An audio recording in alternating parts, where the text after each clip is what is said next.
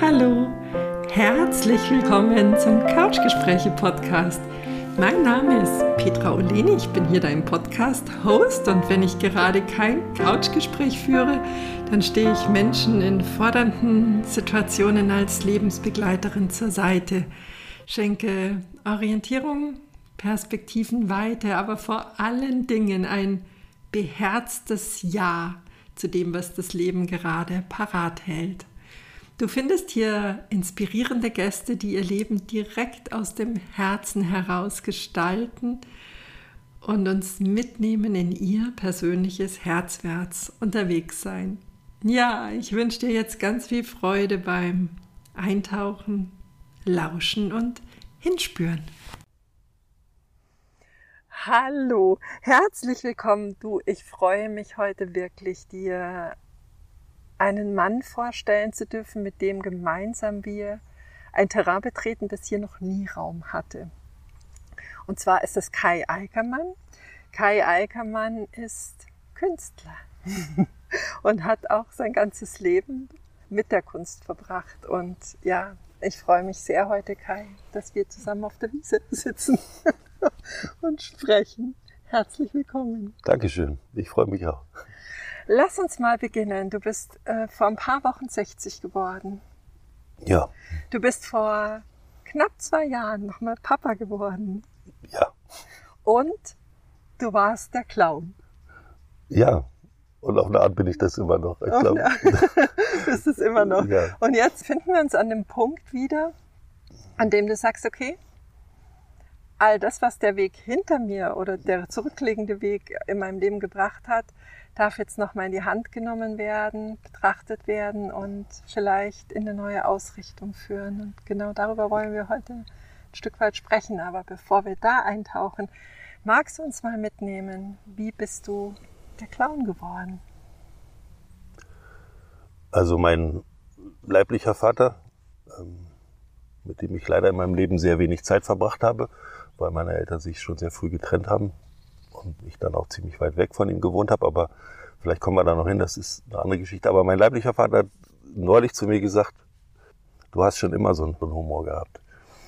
Und ich weiß, dass ich als Kind in der Schule von den Lehrern schon immer gefürchtet war, weil ich Dinge gemacht habe, die andere nicht gemacht haben. Wir haben zum Beispiel, es gibt so eine Geschichte aus meiner Kindheit, da war ich in der zweiten Klasse, glaube ich, und ähm, das war ja so üblich, die Lehrerin ist reingekommen und dann man, die Lehrerin hat gesagt, guten Morgen Klasse und dann hat man gesagt, guten Morgen Frau Becker.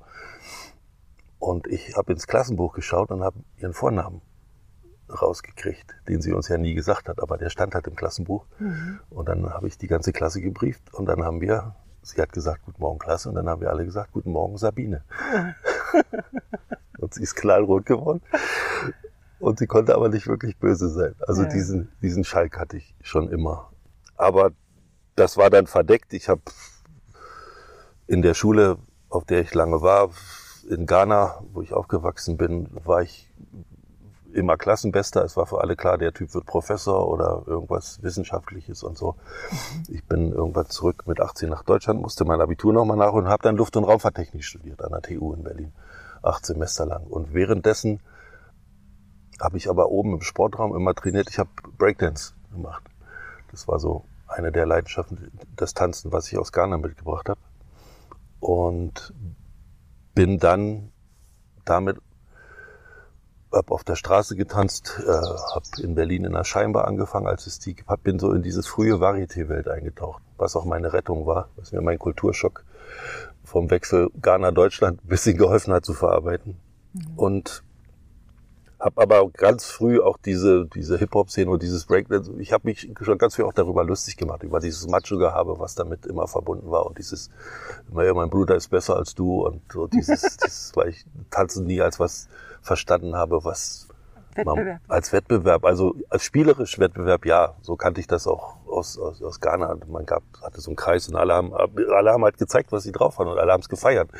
So wie es ja teilweise heute auch inzwischen wieder ist und bin dann sehr früh wirklich richtig auf die Bühne damit gekommen und habe ganz früh auch dann in Programm gespielt. Okay, ich hatte meine Nummer, so wo ich eine Geschichte visuell erzählt habe und dann waren da aber Clowns. Ich, die ersten Clowns, die ich kennengelernt habe, waren russische und ukrainische Clowns, äh, die KGB-Clowns. Die waren völlig begeistert von dem, was ich tänzerisch konnte und ich habe denen Sachen beigebracht und die haben total auf mich abgefärbt, die Art zu denken, wie kann man Leute zum Lachen bringen. Mhm. Und dann habe ich das über Jahre miteinander verbunden, habe auch eine sehr eigene Art gefunden, das zu machen, sehr visuelle Art, aber eben sehr speziell. Das sind Sachen, die so auf der Welt nur ich mache. Oder wenn heute Leute das machen, ich war der Erste, der das so gemacht hat. Und in den letzten Jahren war immer deutlicher, ja, also mit 60 oder mit 55 oder mit 50 noch so zu tun, als ob man 24 ist und da die fetten Moves und auf den Kopf drehen und so, was ich ja auch alles jahrelang gemacht habe. Ich habe irgendwann gemerkt, ich bin einfach nur Clown.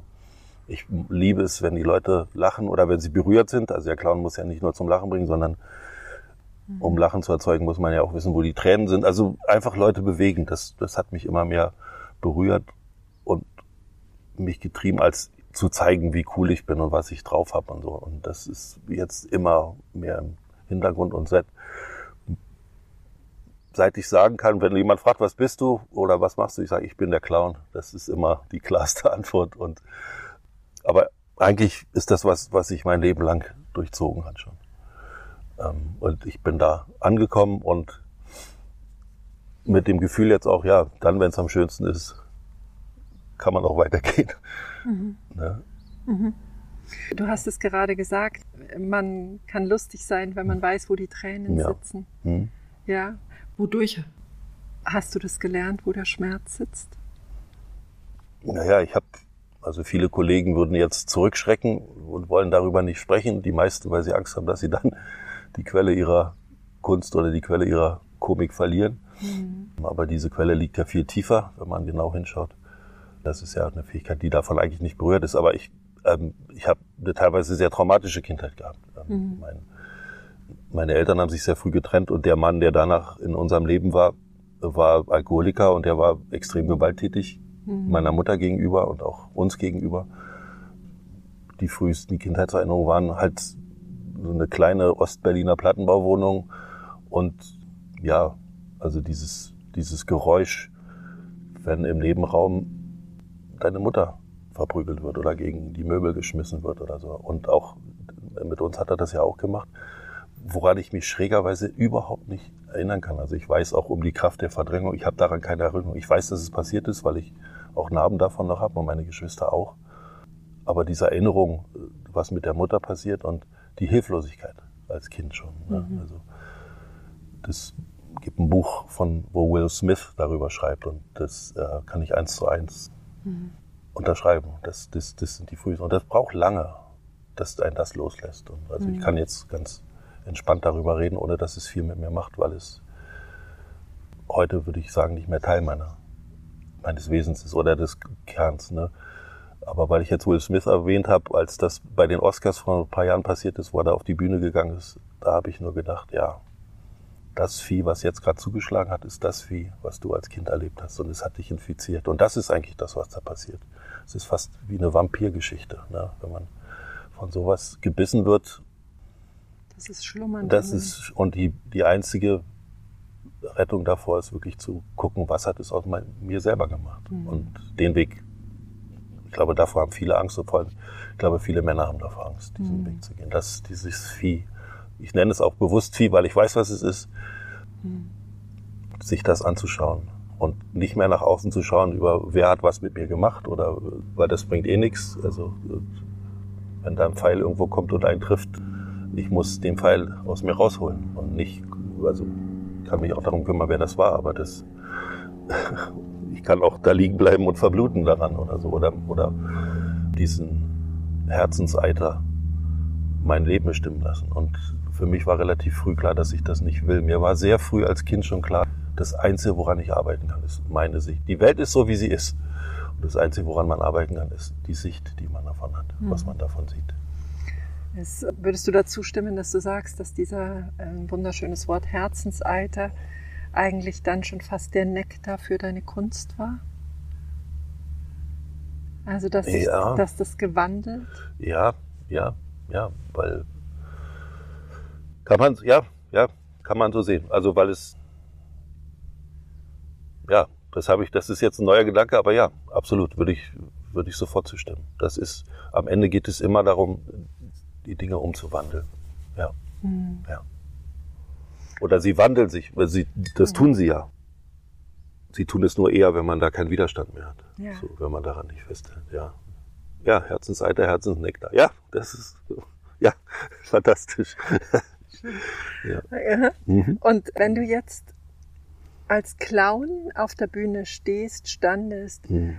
was konntest du bei deinem Publikum oder anders gefragt, konntest du Hauptschmerz ausmachen? Ja. Ja. ja, ja. Also das ist auch immer so interessant. Also ich habe kurz vorhin über diesen Kulturschock gesprochen, ja. an dem ich, der auch immer noch da ist, nach aus der DDR nach Ghana zu gehen im Alter von neun Jahren als Kind. Innerhalb kürzester Zeit habe ich die Sprache gesprochen. Ich bin da zur Schule gegangen. Ich war ganz früh assimiliert. Mhm. So. Und für Ghana, wenn ich mit Ghanaren spreche, für die ist immer nach zwei Sätzen, der zweite ist, kommt immer, ach, du bist ein Bruder, du bist Ghana, du, you are a brother. And then you are Ghanaian. Für die ist das überhaupt kein, ne, wir tun uns da schwer mit dieses Aufnehmen von Menschen. Das habe ich da anders erlebt. Aber das Zurückkommen mit 18 in diese Welt hier, in dieses kühle Land, Anfang der 80er Jahre. Mhm. Ui, ui, ui. Also Künstler werden war meine Rettung und auch in diese Welt einzutauchen. Aber jetzt habe ich gerade die. Die Frage war, was du als Schmerz ja. in deinem Gegenüber war oder in Ja, diese also Traurigkeit. Traurigkeit. Traurigkeit. Schuld.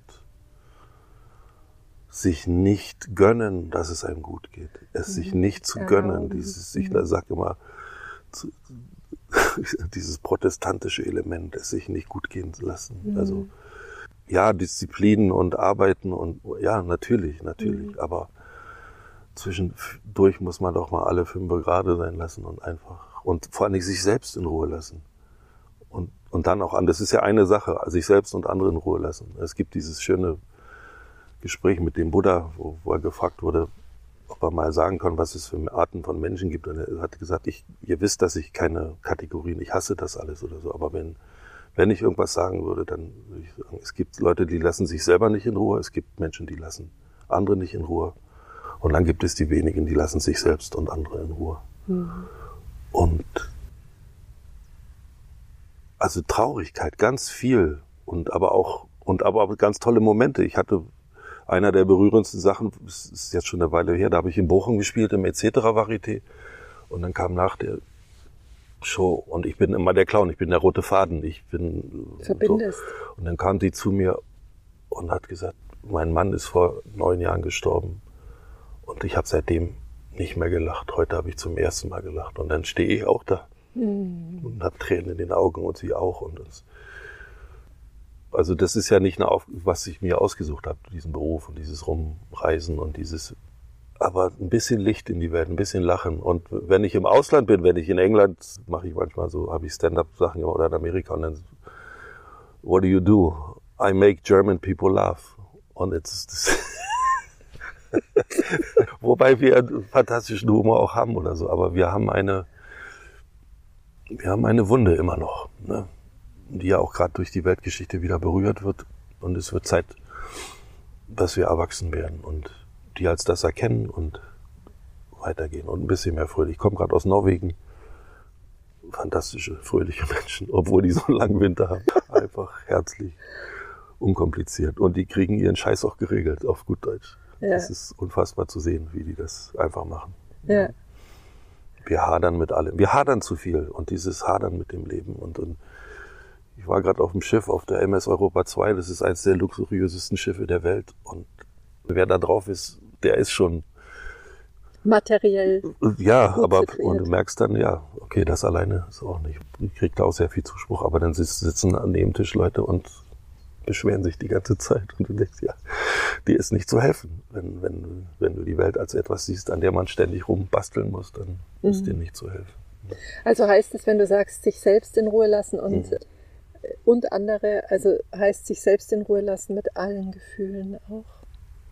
Ja, dass man sie da sein ja, also, lässt? Dass man sie, also das ist ja auch das Grundwesen der Meditation, alles zulassen. Ja.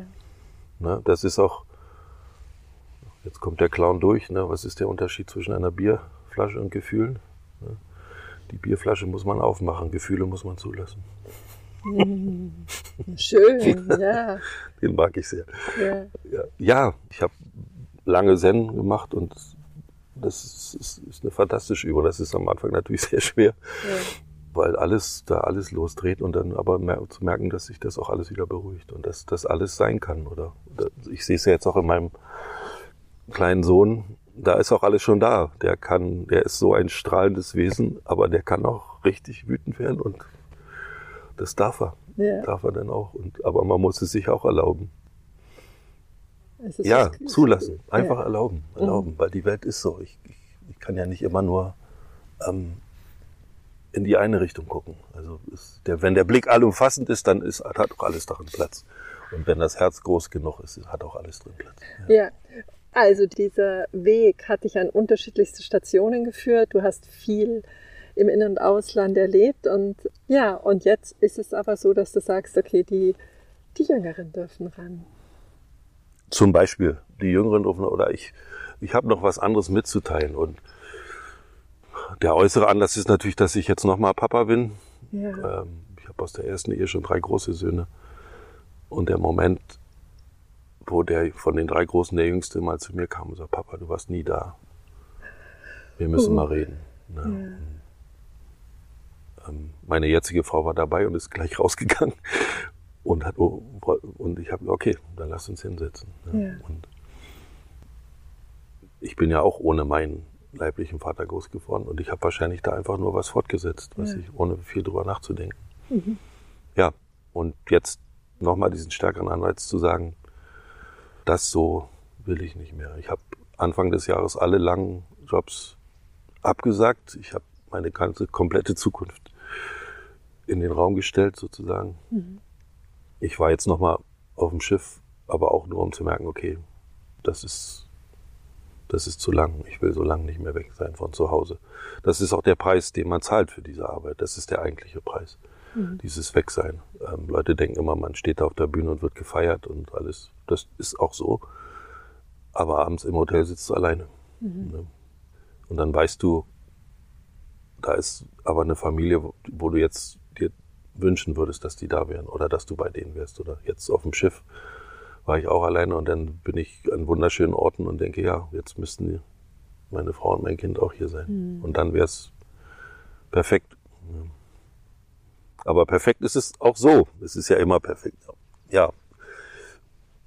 Aber was auch weg ist, ist dieses, dieses Selbstdarstellungsding oder so, was vielleicht aus einer Kindheit kommt, wo zu wenig Aufmerksamkeit da war ich will es auch gar nicht so groß benennen, weil ich immer mehr merke, dass Worte die Dinge auch fesseln und, mhm. und festmachen. Mhm. Und ich, da ich noch überhaupt nicht weiß, mhm. was das wird und wo es hingeht, außer dass ich weiter was mitteilen will oder die Welt heller machen will, dass wenn überhaupt, dann sehe ich das als ein Licht in die Welt bringen. Und damals war mein Antrieb, als ich dieses mit dem Tanzen gemacht habe, Anfang der 80er, das ist ja fast ausgestorben. Die haben ja alle aufgehört damit. Und ich war der Meinung, diese Kunstform muss weiterleben. Das ist eine Kunstform und das muss weiterleben. Und deswegen habe ich das weitergemacht und habe Wege aufgezeigt, dass man davon leben kann. Und diese Aufgabe ist erfüllt. Es gibt genug richtig gute Tänzer und auch Leute, die damit ins Theater gegangen sind oder die jetzt auch den Weg gehen, dass sie das mit, mit Clownerie verbinden oder so. Aber diese Aufgabe ist erfüllt und ich bin offen für eine neue. Mhm. Ja. ja. ja. Wie gehst du diesen Wendepunkt an? Es ist spannend, weil wir sitzen jetzt hier auch gerade gell, unter einem ganz alten Baum und haben eine herrliche Rundumsicht. Ja. Wie gehst du an diesen Wendepunkt heran? Indem ich immer mehr merke, dass die Dinge an mich herangetragen werden, dass es mhm. mhm.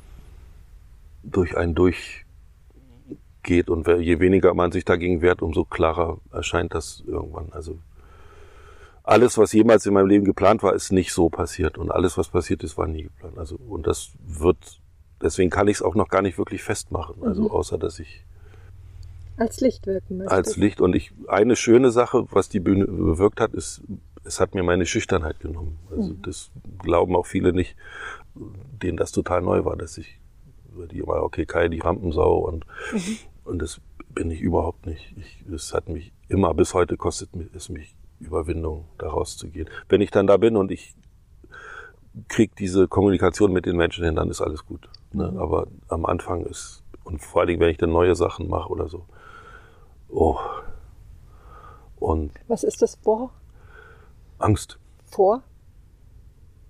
Ja, das ist das kleine Ich, was vor der großen Welt Angst hat sozusagen. Und, aber ich habe diese äh, auf eine andere Art, ich kann, ich kann auf jede Bühne gehen und ich kann frei reden über Dinge, die mich beschäftigen oder so. Und das, ob das Stand-up-Comedy ist, weiß ich gar nicht, weil ich eigentlich eher Geschichten erzähle. Leute sagen auch immer wieder von, naja, du hast eine Ausstrahlung und diesen Schritt weg von, es geht um mich hinzu, es geht um etwas. Um uns. Um uns. Und, und um etwas, was Leute hm ja, Leuten helfen, das klingt wieder so therapeutisch oder so. Das kann, würde ich mir nicht anmaßen. Aber ja. dieses. Sind wie Inspirationsfunken, wie Erinnerungsfunken, die du sprühst.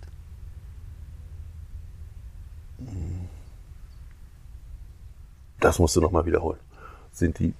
Es sind Erinnerungsfunken, mhm. die du sprühst. Mhm. Damit sind Menschen in der Lage, mit so einem Funken sich an etwas in sich ja. zu erinnern. Ja. Wo sie alleine nicht hinkommen. Ja, du? also sich zu trauen, was zu teilen, was man in sich gelöst hat. Mhm. Aber nicht im Sinne von, hey, guck mal hier, mhm. sondern zum, ach ja, das, das ist universell. Das haben mhm. alle, ja. Und ich glaube, die tiefste, größte, was man, glaube ich, teilen kann, ist dieses absolute Einheits- oder Gemeinschaftsgefühl. Das alle Probleme eigentlich damit zu tun haben, dass man sich als begrenztes Wesen versteht, dich unfassbar wichtig nimmt ähm, und überhaupt nicht mitbekommt, wie schön die Welt eigentlich ist. Wie weich, wie allumfassend, ja, ja, ein, ja, dieses Einheitsgefühl. Und an das sich auch jeder erinnern kann, weil wir alle damit auf die Welt kommen. Ja, genau. Ne, was ich genau. auch in meinem Sohn gerade, und warum wir ja Kinder auch so lieben, dieses, pure, unverbaute, unverstellte. Mhm. Ne? Und dann kommt die Welt rein und mhm. erklärt ihm, wer sie zu sein haben. Und, und ja. Hm? Hm. Dieses Kindliche, also ich bin ja auch mal gefragt, wie wird man Clownen? Habe ich immer gesagt, naja, da wo die Eltern sagen, aufhören, weitermachen. Aber nicht im Sinne von Stress oder so, sondern einfach von sich zu trauen, die Welt anders zu sehen, auch die Gegenstände darin. Ganz viel von meiner Komik hat damit zu tun, dass ich alltägliche Gegenstände völlig anders verwende oder so. Und man denkt, wie geil ist das denn, wie bekloppt. Es gibt so viele Männer, die mich mit meinem Akkuschrauber haben rumrennen sehen, die, das jetzt auch machen zu Hause und ihre Kinder mit zum Lachen bringen. ne? ja. Dass man diese Geräusche nimmt und einen Roboter dazu spielt oder so. Ja. Also kann man sagen, dass du dass dein Blick auf die Welt auch so ist, dass wir füreinander da sind, um uns an dieses, an diese Einheit zu erinnern? Am Ende werden wir es sowieso tun. Aber je früher man das macht, umso schöner ist es. Also ja. je früher man stirbt, im Sinne von ich, umso, umso länger ja. lebt man. Ja, also. Je ja. früher man stirbt, desto länger lebt man. Ja. Wow. Also im Sinne von dieses Ich, das, ja, das, das dieses, ja, das wow. ist, ja. Das ist gut. Ja. Also was sich immer mehr rauskristallisiert ist, ist darüber zu sprechen, einfach über, mhm. weil das in den letzten Jahren immer intensiver und immer tiefer und mhm. auch immer klarer wird, dass es, dass das auch das Wort Jahre oder das ist zeitlos. Ne? Es ist ortlos, es ist zeitlos. Aber das Ich kann das nicht verstehen, was das mhm. alles. Also wir leben ja in einer Zeit, mhm. in einer begrenzten. Mhm. Gut, dann gibt es irgendwelche Drogen, die man nehmen kann, um das auch zu erfahren. Dann hat man eine Ahnung davon vielleicht, aber es dann äh, lässt die Wirkung nach und dann ist man wieder wieder da und ist und ist noch trauriger vielleicht oder so. Ne? Das ist, was ist für dich Kunst? Kunst ist das, was durch ein durchkommt, wogegen man sich tunlichst nicht wehren sollte. Was einfach ist, Kunst ist Kreativität, pure Kreativität, pures Schaffen. Das Universum kreiert die ganze Zeit. Kein Wesen tanzt so wie wir. Wir haben den kompliziertesten Bewegungsapparat. Allein um zu sprechen benutzen wir so viele Muskeln. Deswegen haben wir so ein großes Gehirn. Es gibt eine Theorie darüber, dass wir so ein großes Gehirn haben, weil wir uns unendlich vielfältig bewegen können. Und ich, ich, ich hatte auch das Glück, eine, ein Move, der ist durch mich in die Welt gekommen. Ich würde nie sagen, ich habe den erfunden. Und wir haben beide schon mal über dieses Buch von Rick Rubin gesprochen, mhm. über Kunst und Kreativität. Und er beschreibt es ja genau so. Es ist etwas, was durch uns durchkommt. Die, Erde, die, die Welt will schaffen, so wie die Erde uns hervorgebracht hat und das Universum, diese Erde, alles ist Kreativität. Und Kunst ist, ob es jetzt Bildhauerei ist, ob es Musik ist oder so, sie ist völlig zweckfrei in sich. Sie ist einfach nur die pure Freude am Kreieren. Mhm. Wir hängen meistens noch irgendwelche Geschichten ran oder so. Und es gibt auch gar keine Erklärung dafür. Also ich war jetzt mein Leben lang Tänzer und Clown und so, aber ich habe zwischendurch ab und zu mal in Bildhauerei und ich habe Figuren zu Hause. Niemand glaubt, dass die von mir sind und ich selber kann es nicht glauben, weil die einfach, ich, da kam, hatte ich einen Stein und dann hatte ich das Werkzeug und dann ist, ist das entstanden und das ist auch, das ist zum Beispiel auch was, was ich intensiver machen will noch, ja. mhm. weil das einfach da ist. Das ist nichts, was ich von irgendwo hergeholt habe. Mhm. Mhm. Ja, also es ist Kunst ist, ist wie die Blume, die hier auf dem Feld wächst. Mhm es gibt diesen schönen Satz von Picasso, der gefragt wurde, wie er, wie er das macht. Ne? Und dann hat er mal gesagt, naja, ich, ich gehe da ins Studio rein und Pablo Picasso bleibt draußen. Ja, mehr kann man dazu eigentlich nicht sagen. Und der Rick Rubin, äh, das ist das, was ich an dem Buch so feiere.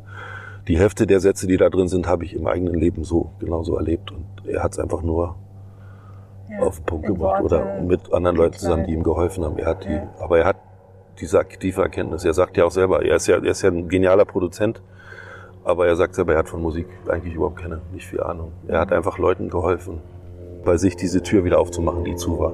Ich glaube, Johnny Cash ist das beste Beispiel. Ja, ne? ja. ja. ja. Okay. Wenn deine vier Söhne mhm. auf ihren Vater blicken, was wünschst du dir, was als Samen in ihnen angelegt ist?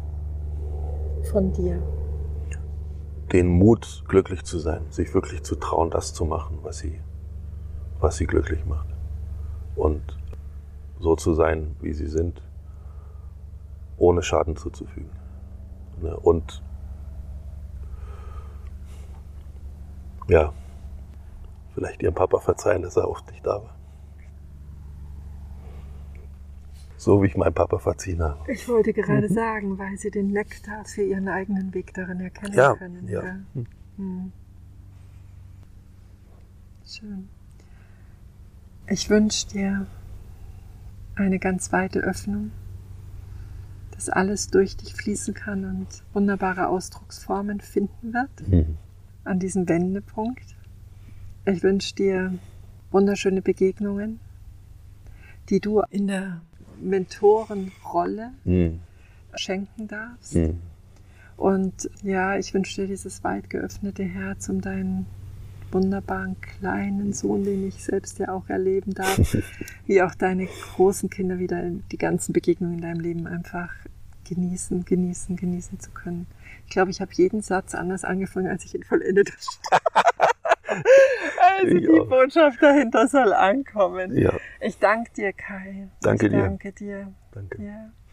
ja, ich finde, damit dürfen wir jetzt gut gehen, uns selbst als, als einen Kanal zu verstehen, der, egal auf welche Weise der Ausdruck geschieht, die Kreativität fließen lässt und schöpft. Was Neues schöpft, ob das beim Kochen ist, beim Stricken, oder vielleicht bei einer ganz neuen Art Wolle zu verarbeiten.